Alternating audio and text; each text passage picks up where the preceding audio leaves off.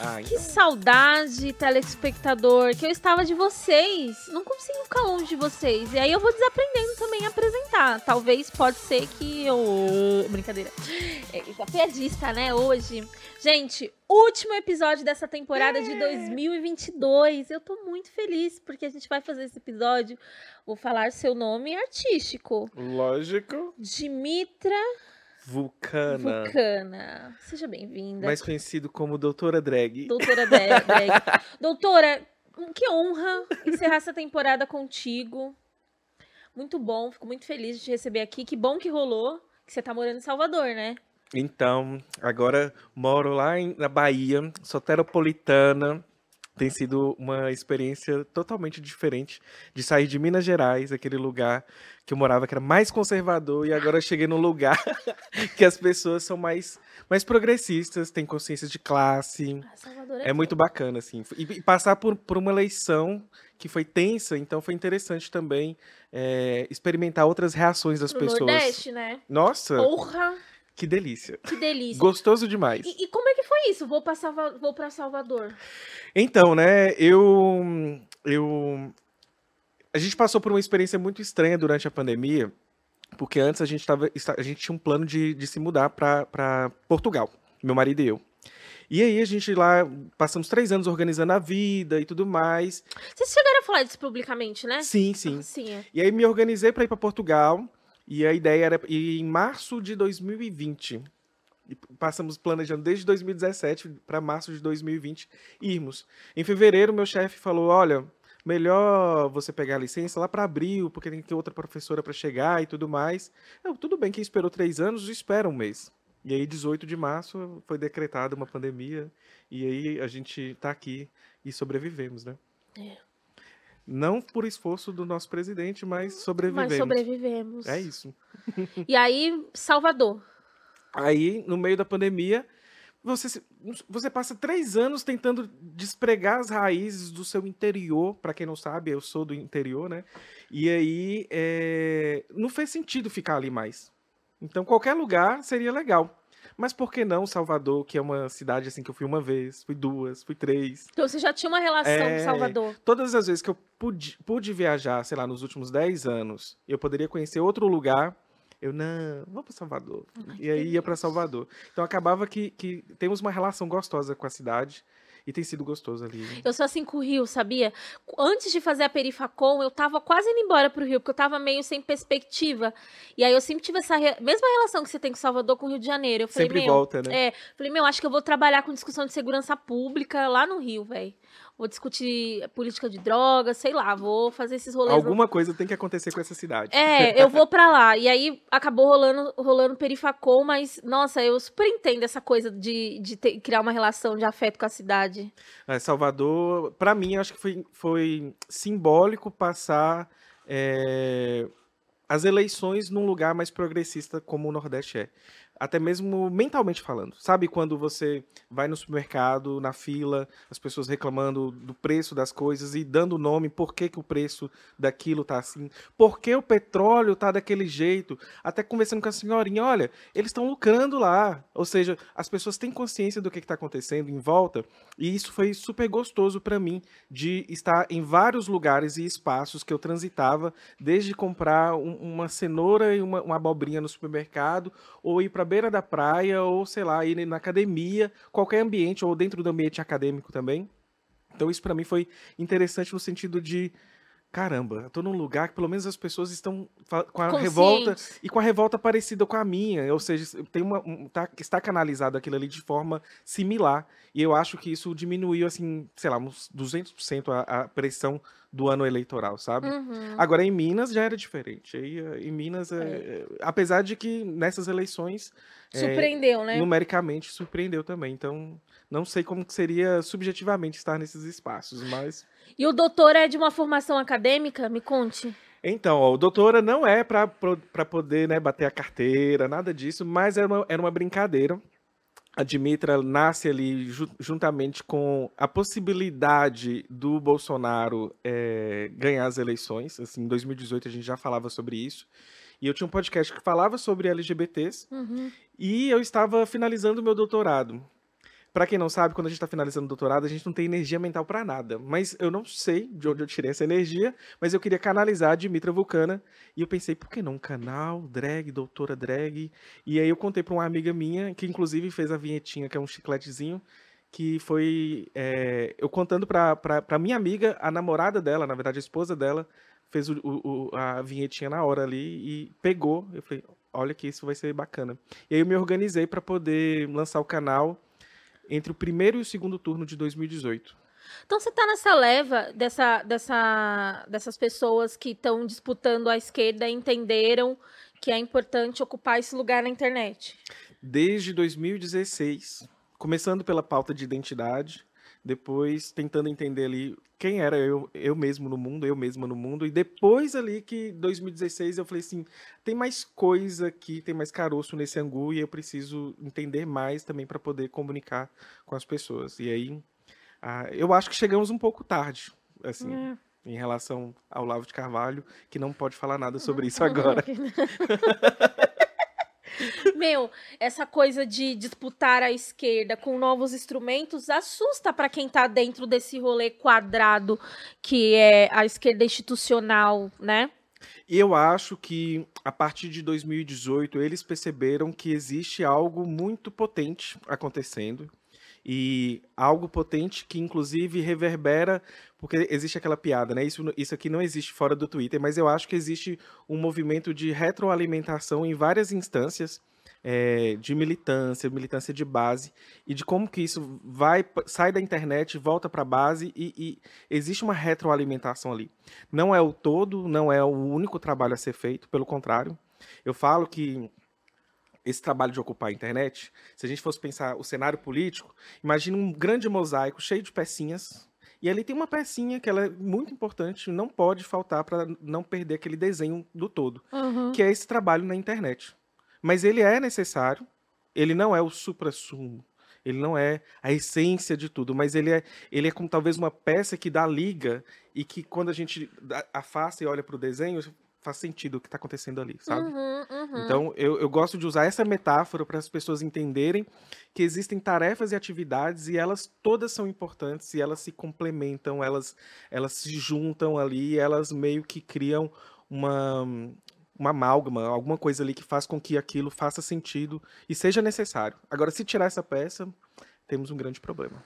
Mas você falou que você entende que uma galera começou a, perceber que é importante disputar a internet, mas ainda tem uma galera que se recusa, né? Porque a gente sempre vê essas piadinhas, ah, influenciador, que não sei o que, como se fosse algum problema. Usando como demérito, é, inclusive. É. Como se, se isso fosse um não trabalho ou um trabalho não interessante. E aí não tem como. Se você vai tirar aquela peça desse, desse, desse grande mosaico chamado cenário político Brasil 2022, ou até um cenário global, a gente tem grandes problemas. Inclusive, eu acho que, que a esquerda, a gente precisa tentar entender como que ela, ela se articula e se organiza, não só no Brasil, assim, uhum. em termos de usar as redes. Como está, ela tem se articulado e usado as redes fora do Brasil. Assim, uhum. outras esquerdas, como que elas, elas têm usado? Eu estou pensando nisso porque eu lembro da Luna, por exemplo, que é lá do Vietnã, que faz um trabalho super legal e, e, inclusive, encontrou eco aqui no Brasil com outros militantes de esquerda que produzem para a internet.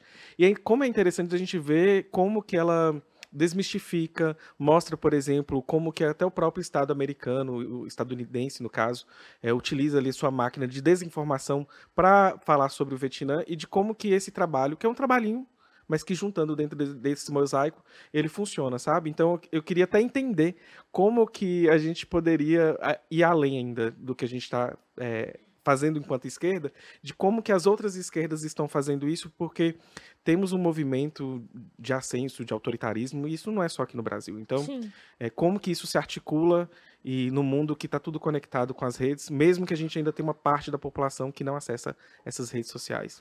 Você fala da, da questão da, das esquerdas e a disputa. A gente tem uma questão aí com as pautas de costumes, né?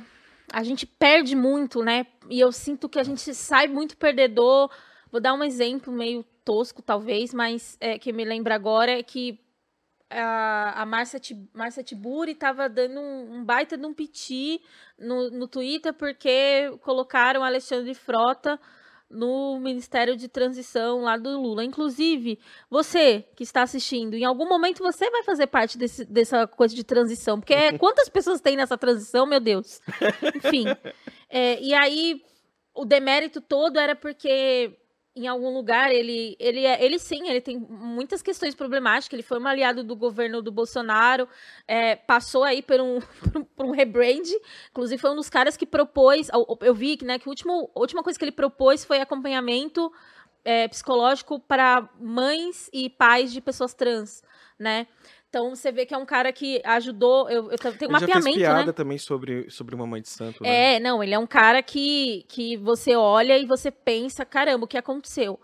Mas eu não quero ser injusto, porque eu já falei isso várias vezes aqui no podcast. Eu sou a, eu sou a pessoa que já fez piada é, com gays, meu amigo foi me contar que era gay, eu falei que ia bater nele de lâmpada. Eu era. Eu tenho uma foto com o Feliciano. Eu, tenho, eu, tenho, eu tenho coisas é, do meu passado que eu também não me orgulho. Eu acho que todo mundo tem. É. Na verdade. E aí, esse, e aí ela ficou, ah, mas esse cara. E aí sempre volta esse, mas ele é um ator pornô. O que, que ele tem Não a... é um ator pornô, né? O que, Já o, foi. É, e o que, que ele tem a acrescentar pra cultura? Pô, se você olha a movimentação que ele teve depois que ele virou uma pessoa progressista, foi um cara que, que trouxe muitos projetos e conseguiu aprovar muitas coisas importantes, inclusive para a pauta das mulheres.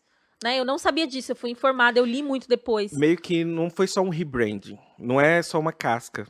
Eu não posso falar muito sobre o Alexandre, mas eu, eu acho que a gente pode pensar sobre um, um, um fenômeno, por exemplo. Se a gente que é progressista busca um, um mundo melhor, longe dessas opressões e tudo mais, como que a gente não vai acreditar ou crer que, que existe, exista a possibilidade de mudança das pessoas?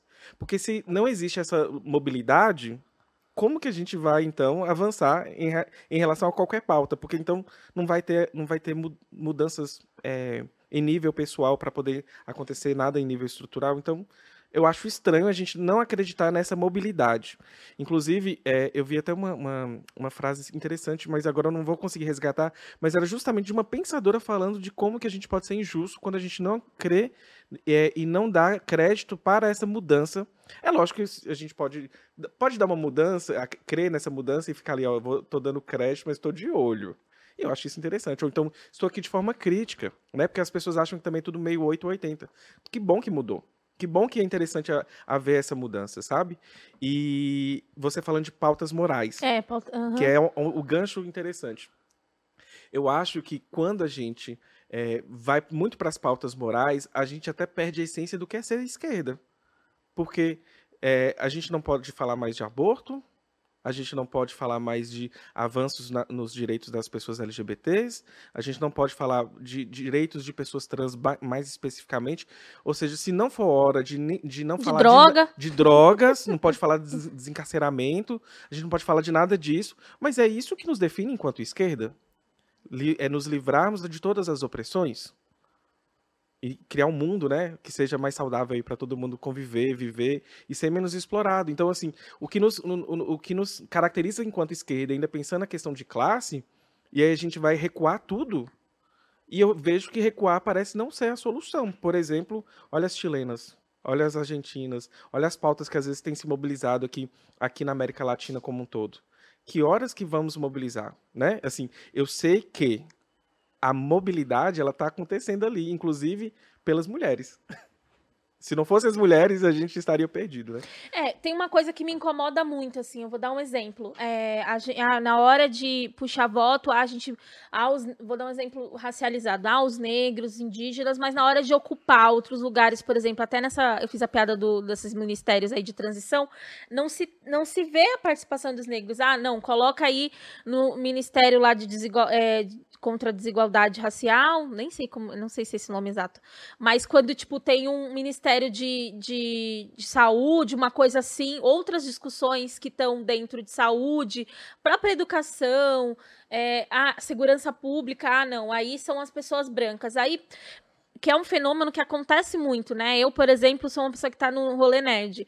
Então, tipo, é, nunca. É, é, saiu Pantera Negra agora. Nossa, quantos convites para participar de podcast. mas quando saiu Batman, tipo. Não. Não. não, não not today.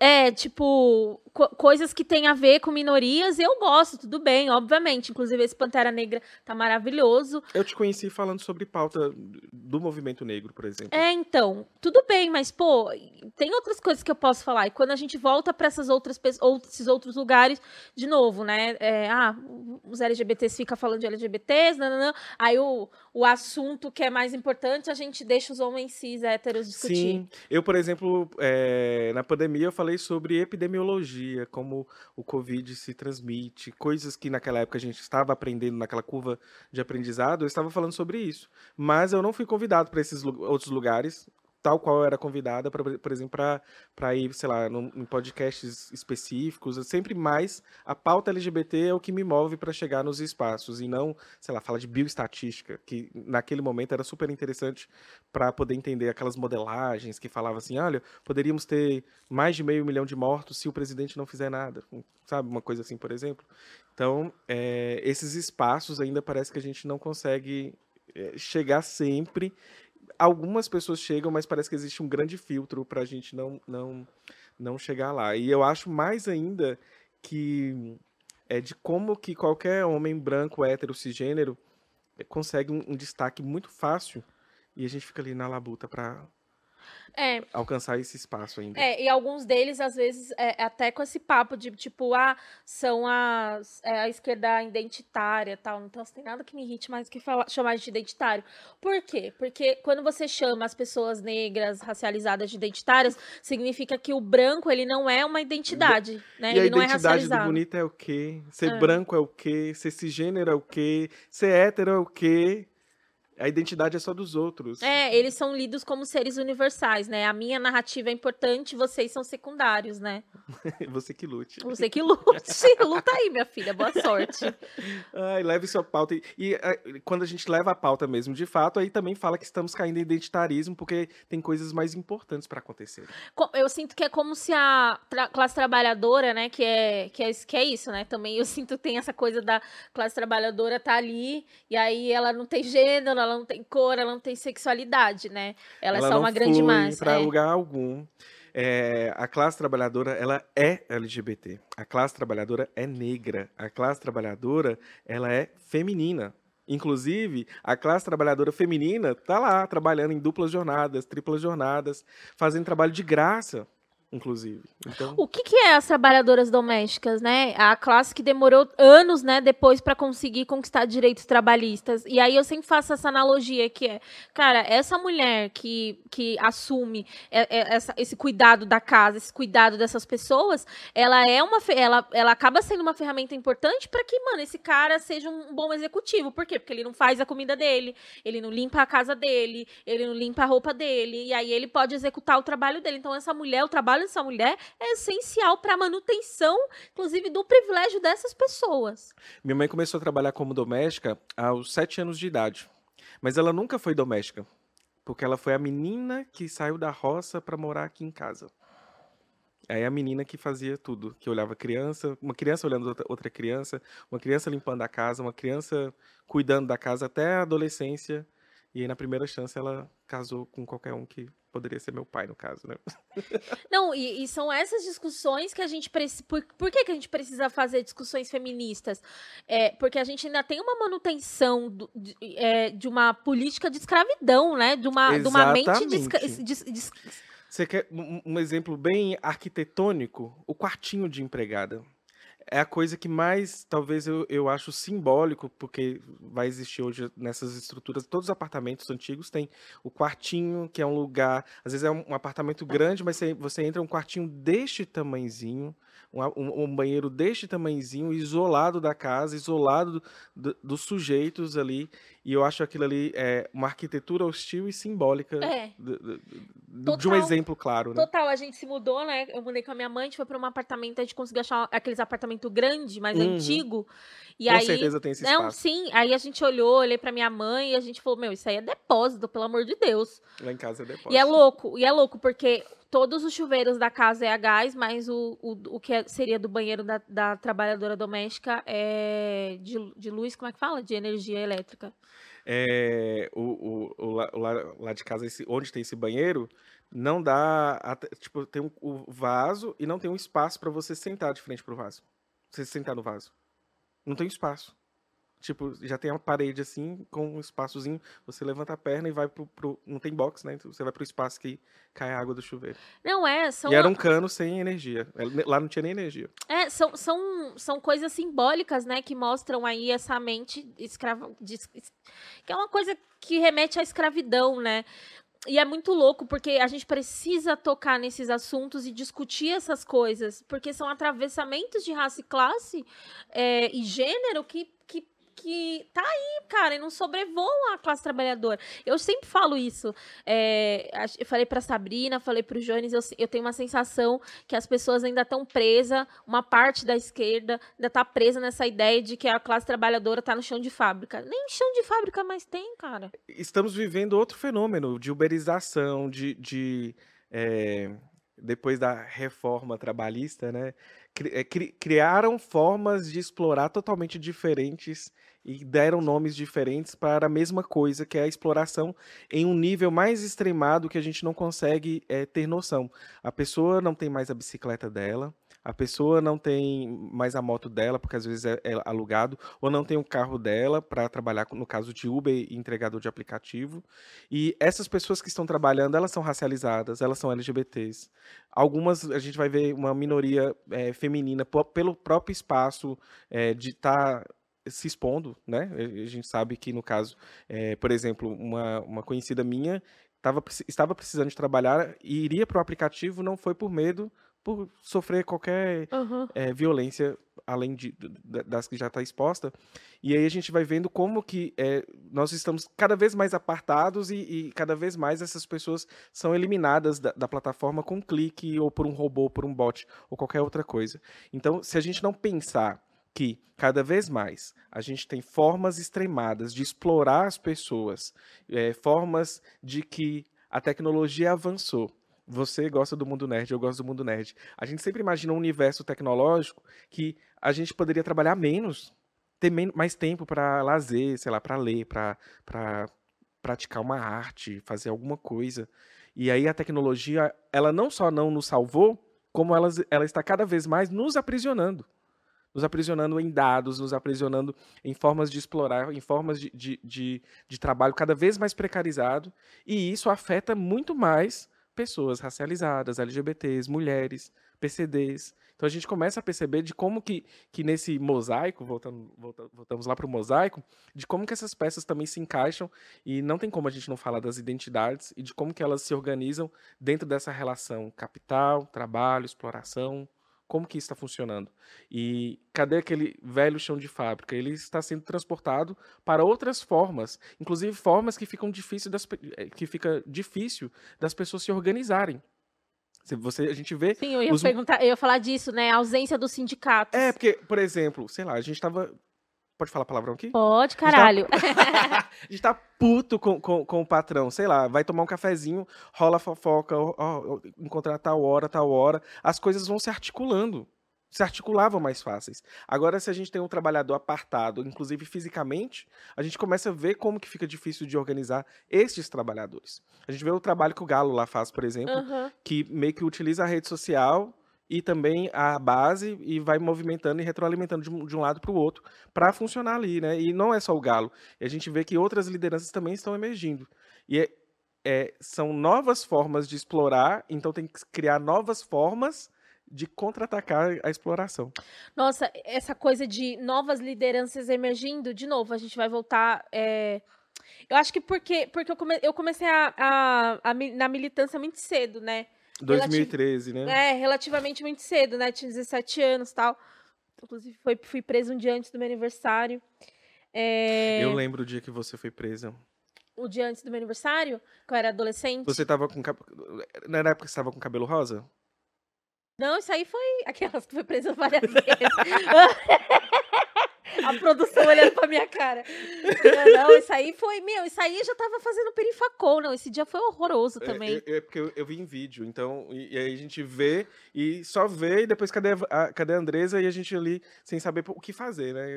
A sensação de impotência. Não, é, totalmente. Assim. Eu quase não dormi direito aquele dia. Não, várias pessoas. Várias pessoas, cara. E, e, e, aí, uma outra amiga que tinha mais contato com você, ó, já sabemos, já tá tudo certinho, já, já se organizou.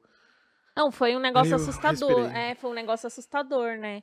Era um movimento de Facebook ainda. A gente era, a gente tinha mais voz no Facebook antigamente. É, cara, essas organi... Então, essa coisa que eu ia trazer de tipo de tá de, de, de de ter tido contato com 2013 e entender como 2013 foi muito importante para minha formação política, porque depois eu fiquei quatro anos no MPL, é, recebendo formação política, e eu, eu tive a sorte de ir para um movimento social que sempre esteve conectado com outros movimentos. Então, para mim, era normal, tipo, estar tá um dia fazendo uma ação de travar a rua com os indígenas, que inclusive é importante, a gente pode até falar sobre isso, que quando a gente fica, que a gente tá fudido, porque assim, essa galera tá fazendo travamento de rua, é, que é um instrumento de luta político importante. A gente não é contra o travamento de luta, a gente é contra é, usar esses instrumentos para praticar fascismo, entendeu?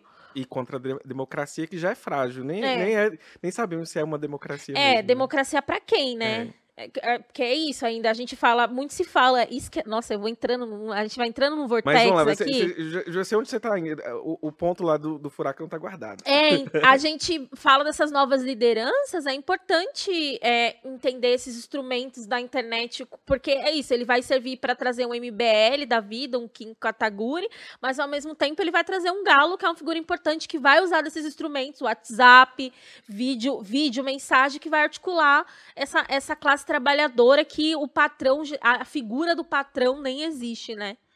É, ela tá ali é, orbitando, punindo, vigiando, tirando a plataforma, uhum. inclusive, fechando portas para essas pessoas, e aí fica difícil da gente se organizar. E você falando de, de de se organizar com movimentos e de como que isso é importante.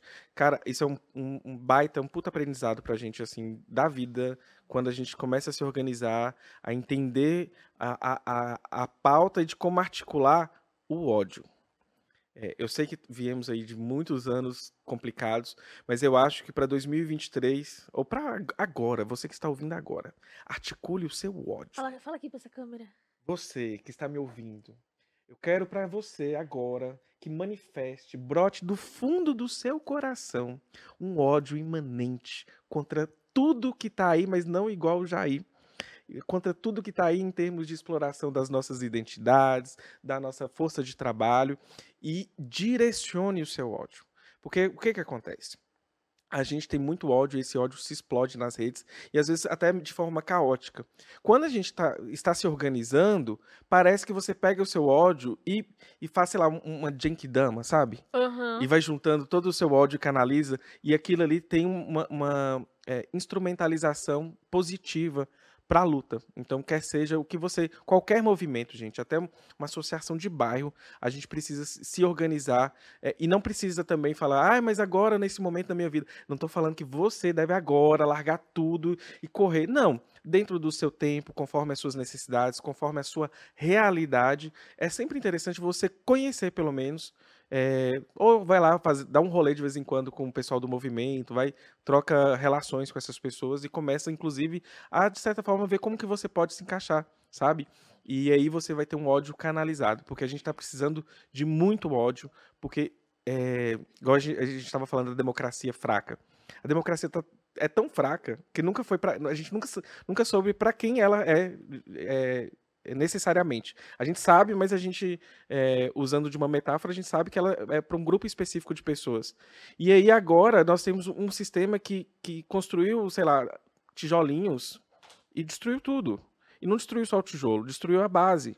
Então vai precisar de muito trabalho, vai precisar de muita coisa para a gente poder reconstruir o mínimo. Uhum. E ainda vai ser muito difícil. É, né? Você falou do, do organizar o ódio, eu fui lembrando do, do Mano Brown, né? Que saiu agora o documentário, e aí ele fala assim: a gente, a gente precisa organizar o ódio, né? E é, essa coisa, é, ela é muito importante, assim, porque a gente. A, acho que a gente às vezes fica tão anestesiado, né? E eu não tô falando esse lugar, tipo, ah, o pão e o circo. Não, é uma anestesia do, de, tipo, ah, esse é o único lugar que eu posso estar, essa é a única possibilidade que existe. É uma sobrevivência também, né? É. E é muito louco, assim, eu, eu fui, fui ficando mais velha, assim, trabalhando com as coisas que eu trabalho hoje, e aí eu fui entendendo que, meu, como, como é importante esse lugar de acreditar e sonhar numa no, com uma nova perspectiva, né? E, e, voltando atrás lá da conversa nossa, né? Vamos de novo colocar o nosso mosaico. É, o que, que a gente quer para o futuro? Qual é a nossa utopia? Ah, mas um coletivo que o que podia ser feito agora era se organizar urgentemente para dar cestas básicas, sabendo que aquilo ali era enxugar gelo. Uhum. Mas as pessoas também precisavam daquilo. As pessoas têm fome, né? Exatamente. Então, por exemplo, tinha militantes que se organizavam, acordavam cedo e tinham tempo e conseguiram se dedicar para aquilo, porque naquele momento era o mais importante. Uhum. E toneladas de alimentos foram distribuídas por vários coletivos, pelo MST, porque naquele momento aquilo era necessário. Agora, pensando no futuro, fazendo um planejamento, o que, que poderia ser organizado ali em nível de, de, de comunidade, pensar um, um, cursinho popular, o que mais que a gente pode organizar para também chegar na juventude, se organizar junto à juventude, outros elementos que vão sendo construídos ao longo do tempo. Então, são etapas, talvez, não necessariamente uma coisa vai anular a outra, mas a gente precisa de é, trabalhar como cooperação. A cooperação é o que nos leva a qualquer lugar. E a gente esquece da cooperação porque a gente vive num mundo que está dizendo para a gente que nós somos responsáveis pelo nosso sucesso. Somos nós que somos nossos empresários, empreendedores da nossa jornada. Não, querido. Você não é o seu empreendedor. Você não é o empresário. Você não é o administrador da sua jornada. Quem administra a sua jornada é quem tem o poder. E ele fala para você que você deve administrar a sua jornada. E aí você acredita nisso piamente e você quer trabalhar enquanto os outros dormem. Olha, se você puder, se dentro das suas condições materiais, durma porque não vai adiantar nada dependendo do contexto. E aí, lógico que a gente tem que pensar no contexto e na realidade de cada um. Mas trabalho enquanto do eles dormem é uma, uma ideologia dominante de dizer que você tem que se esforçar, se matar, e aí você vai ganhar o sucesso. E a resposta é: talvez não. Na maioria das vezes, não. Porque quem tem o sucesso é a exceção que justifica e confirma a regra. Mas eles não querem nos mostrar isso. Querem mostrar a exceção como o caminho daquela utopia que você está chegando. E essa utopia, ela é individual. É você sozinho caminhando, vencendo as batalhas da vida e chegando lá ao fim e falar: Eu venci. Todo mundo, quando, quando chega nesse lugar, fala: Eu venci. E por que não nós vencemos? vencemos. É. E aí, de novo, cadê a cooperação? Cadê os ensinamentos que a gente teve de cooperação? A gente, quando começa a militar, a gente começa a ver um novo mundo. Inclusive, a mente nossa é totalmente da ideologia dominante. Para quem não sabe, ideologia dominante, as ideias de um tempo, é as ideias dominantes. Então, vivemos no mundo capitalista, as ideias são dominantes são do capitalismo, são liberais, é, dizendo que você tem que empreender. E aí, é, não é porque você também não, não pode ser empreendedor. As pessoas. Eu, eu, eu, é, não, tem um, tem um lugar, eu sempre falo, tem um lugar de empreendedorismo que ele não é substituto a, a direitos trabalhistas. Exatamente. Por exemplo, é, eu dou aula de empreendedorismo. E aí, quando eu cheguei lá no campus, que eu dava aula, eu tenho uma colega que já me acompanhava das redes sociais. E não me conhecia ainda como amigo, nem como professor, nem nada.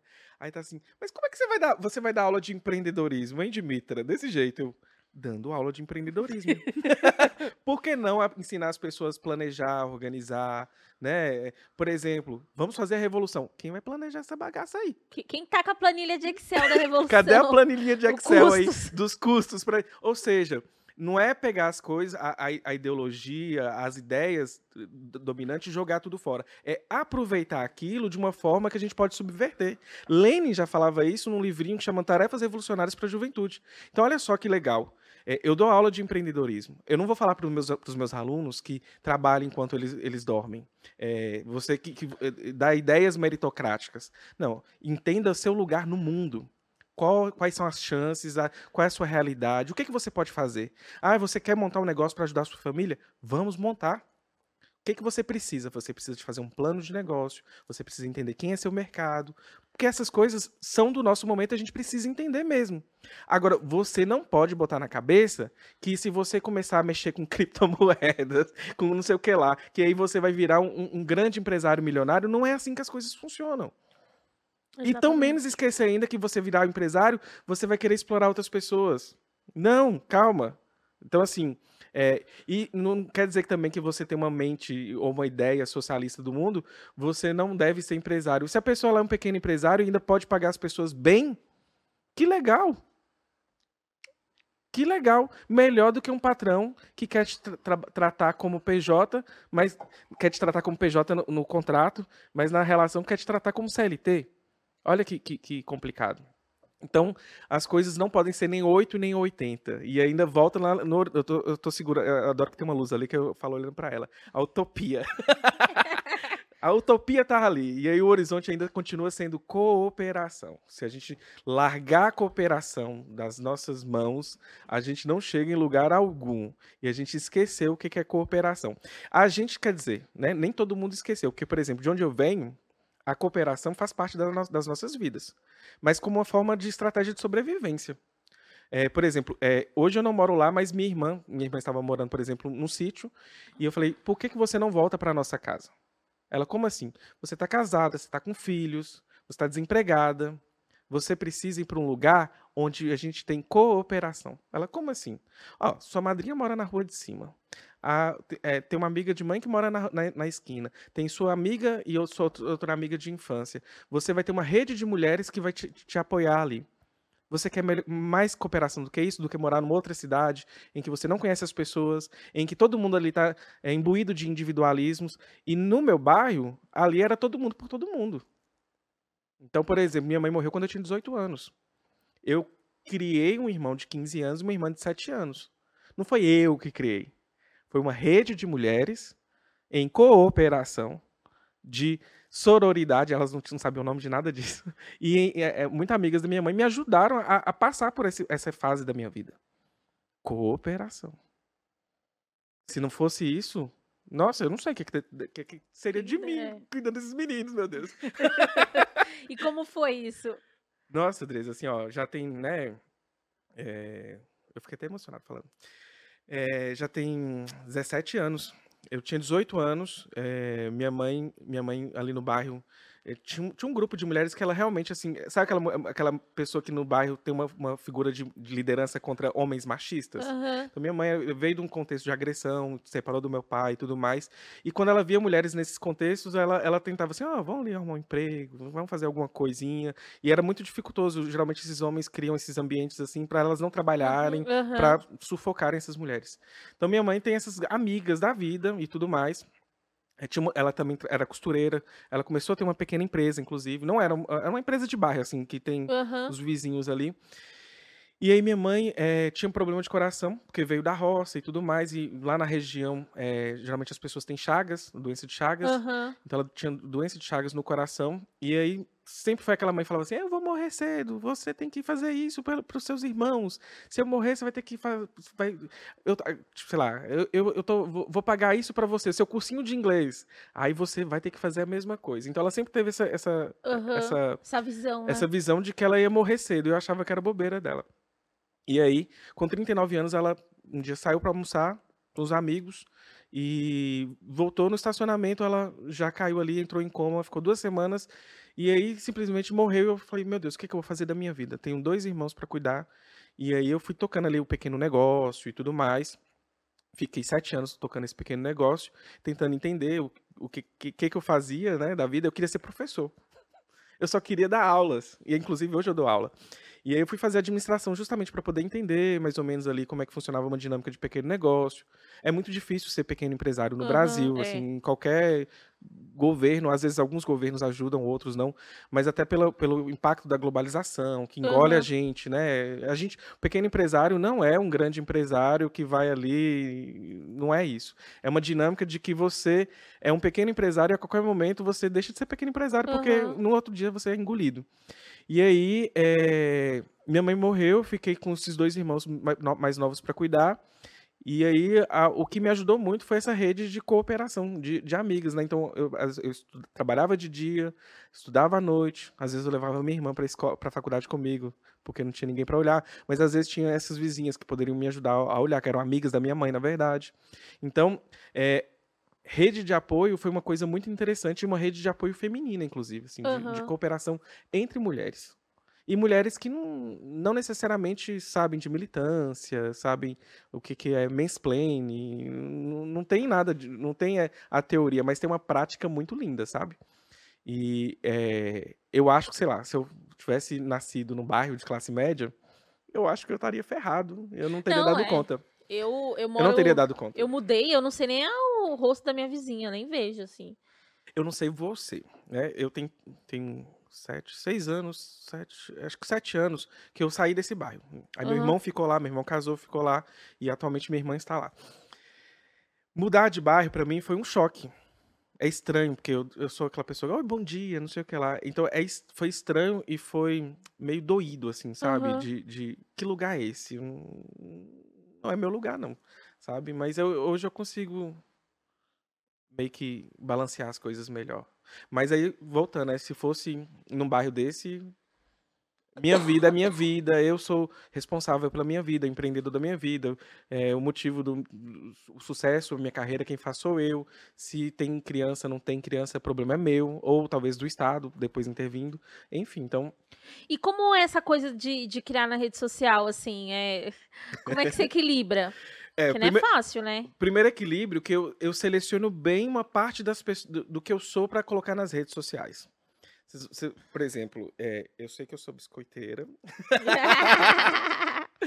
É, mas assim, eu, eu, eu gosto muito de mesclar, de falar de coisas sérias até coisas mais banais, porque eu acho que, que, que balanceia muito interessante, de forma interessante. Mas eu não gosto muito de expor as minhas pessoas. Tipo, por exemplo, eu já vi foto é, de marido de fulano, irmão de fulano. Eu não, não coloco a- as minhas pessoas, eu não. Low profile, eu não coloco ninguém. Nem amigos, nem sobrinhos, nem ninguém. Eu coloco fotos. Então eu tento meio que separar um pouquinho da minha vida pessoal para ter tipo um pouquinho de refúgio para não, não ser ser tão assim, sabe? É tanto que, por exemplo, é, às vezes no Twitter as pessoas falam, nossa, Dimitri, às vezes você é tão paciente. Aí meu marido lendo aquilo ali, achando de rir. tipo, não. Aí eu falo, não, gente, eu escolho ser assim, é, é uma escolha. E eu deixo muito claro para as pessoas que a gente escolhe o que, que a gente mostra nas redes, porque existe um fetiche nas redes sociais de que a aparência que tá ali é a essência da pessoa. Cara, não é. Ali é a aparência. E aí a gente escolhe. Inclusive, mesmo se a gente quisesse se mostrar desnudado pro mundo, a gente não consegue se mostrar também, porque você não tá ali toda hora tweetando. Você tá ali, às vezes, por exemplo, você está é, tweetando uma parte do seu dia. Então, Aham. não dá pra você também de- desnudar. Então, eu acho que já sabendo que não dá pra desnudar, você escolhe qual é o seu, o seu, o seu editorial ali, né? O Aham. meu é um pouquinho de almoços veganos, um pouquinho de biscoitagem na academia, um pouquinho de marxismo, um pouquinho sobre pauta LGBT e um pouco costurando com outras pautas que à medida que eu vou vendo outros criadores também. E eu gosto muito de, de eh, compartilhar conteúdo de outros, outros criadores. A esquerda não faz muito isso, não. Eu- agora, para esquerda ampla como um todo, Uhum. eu acho que a gente tem que ter o hábito de se, re- se, recompa- se retweetar, compartilhar os conteúdos, porque acaba que é, nem sempre a gente vai concordar 100% com, Aham, com, e tá com, com os criadores. Eu não vou concordar com você e você comigo, e que bom, porque se, se você tivesse 100% de acordo comigo, teríamos algo muito errado aqui Aham. nessa mesa. Então a gente tem que meio que, que aprender a, a- a essa cooperação. Eu amo, é muito professor. Eu amo. A- é, o professor pega um tema da aula, né? Ele vai dando exposição e vai voltando para a palavra-chave do dia. Eu não pensei, gente, olha, eu não- não sei de casa. Eu vou falar de cooperação. A palavra-chave do dia, a, a palavrinha do dia da aula é cooperação. Não Cooperação. foi, mas acaba que, que brotou. Que bom, né? É, é bom quando a gente não pensa o que vai falar. E a gente, tá, a gente tá indo pro final, mas eu queria te perguntar qual que são os planos pro, pro futuro. Estamos com canal, dando aula. Então, é, eu gosto muito de produzir para as redes sociais, Aham. mas eu Você sou. tem livro escrito? é, eu tenho uma HQ saindo aí. Uma HQ. Eu amo. precisa sair, inclusive, era pra ter, era ter saído em 2022. É, mas é, eu parei muito de escrever a parte mais é, escrever artigo, essas coisas, meu Lattes anda mais, mais assim, sabe? Eu diminui a bola no Lattes, mas o meu foco é sair com, com umas HQs, eu acho interessante para 2023 eu não, não consigo largar a mão de ser professora. Então, assim, eu tenho meu trabalho nas redes. É horrível ter que conciliar dois trabalhos. Uhum. Você já teve que conciliar trabalho de produção de conteúdo e um trabalho que você bate ponto oito horas. Então, é muito complicado mas ainda para mim a minha essência sempre vai ser professora e não é porque eu tenho um desencanto com as redes, mas eu vejo que as coisas são de ondas que vêm é, e vão, sabe? É, é. Então não é que eu tenho um desencanto, eu tenho um pé no chão uhum. de que hoje a gente tá bem no Twitter, né? Aí um, um, um bilionário mimado pode comprar re a rede e querer fazer o que quiser com a rede. Exatamente. Então assim, a gente vê que a gente não é dono dos meios de produção tal qual o Monarca acreditou um dia. Oh, meu Deus. então, assim, a gente tem que ter muito pé no chão e a minha essência é ser professora. Então, assim, eu, eu quero morrer professorinha, sabe? Uhum. Da, daquele jeito professoral. Mas é, eu acho que, que para 2023 eu tenho que focar, por exemplo, de terminar essa HQ. Eu preciso reorganizar como que eu me, é, produzo conteúdo frente a, a, a, produção de conteúdo para o YouTube, Twitch, mudou muito, assim. Até, uhum. até a modelagem de fazer muito corte. As coisas estão muito caóticas e uhum. muito, assim, exigindo muito da gente. Sim. E aí, sabe o que, que falta na esquerda, gente? Dinheiro. falta. Sabe por que falta dinheiro? A gente precisa pagar as pessoas para elas trabalharem, serem remuneradas da forma mais justa possível. Entendeu? Exatamente. Então, apoie seu produtor de conteúdo. Já aproveita qualquer e deixa um. o canal. Ó, Doutora Drag no YouTube e vou deixar até o apoia-se, viu? Uhum, por favor. Apoia-se, apoia.se barra Doutora Drag. É Doutora Drag, espero que não. Espero que não seja Dimitra Vulcano. É Doutora Drag. Apoia.se barra Doutora Drag. Porque é importante, porque na verdade, por trás de uma pessoa existem várias pessoas trabalhando. Uhum. Comigo trabalha intérprete, legenda para ter acessibilidade, é, tem uma, uma, uma, produtora, às vezes tem roteirista, tem edição. Então, olha o, o tanto de coisas que tem o tanto de pessoas. É lógico que eu sempre dou preferência para não trabalhar com homens héteros cisgêneros, mas eles entendem. Quem me, quem me acompanha, inclusive eu tenho muitos apoiadores homens héteros uhum. cisgêneros, então façam, essa, façam a sua parte. É isso. Dimitra, muito obrigada. Muito bom trocar com você. Acho que são coisas muito legais. A gente está na internet, né? E aí poder trazer esse papo aqui para o podcast, eu fico muito feliz. E eu admiro seu trabalho há muitos anos, desde o Facebook, oh. quando a gente fazia textão, você lembra? Ai, eu amo. Textão. Saudades textão. Saudades textão. Ai, muito obrigada, viu? É isso. Ah, eu adorei o convite, fiquei muito feliz. Ai, que bom. Você hoje. ouvinte, ó, segue lá o canal, apoie. Se tem Instagram também, é? Tudo é Dimitra Vulcana. É Até no cu é Dimitra Vulcana, gente. Ai, eu fui verificada no cu. Entrem no meu cu. Ô, gente, cadê o, cadê o Lança Braba no cu? Vamos lançar a Braba no cu, gente. Inclusive, já abre o cu do Lança Braba antes de lançar esse episódio, porque senão outras pessoas podem usar seu cu. Olha. Ouvinte, é sempre uma delícia estar aqui com vocês. Esse foi um ano muito delícia. Queria agradecer vocês. A gente conquistou muitas coisas nesse podcast. A gente foi indicado, foi semifina, foi finalista do CCXP Awards. Essa equipe maravilhosa. A gente volta no ano que vem com mais novidades, mais convidados incríveis. Agradecer essa produção incrível que eu amo tanto, essa família Lança Brava, aquelas bem família Lança Brava. Virou empreendedora, né?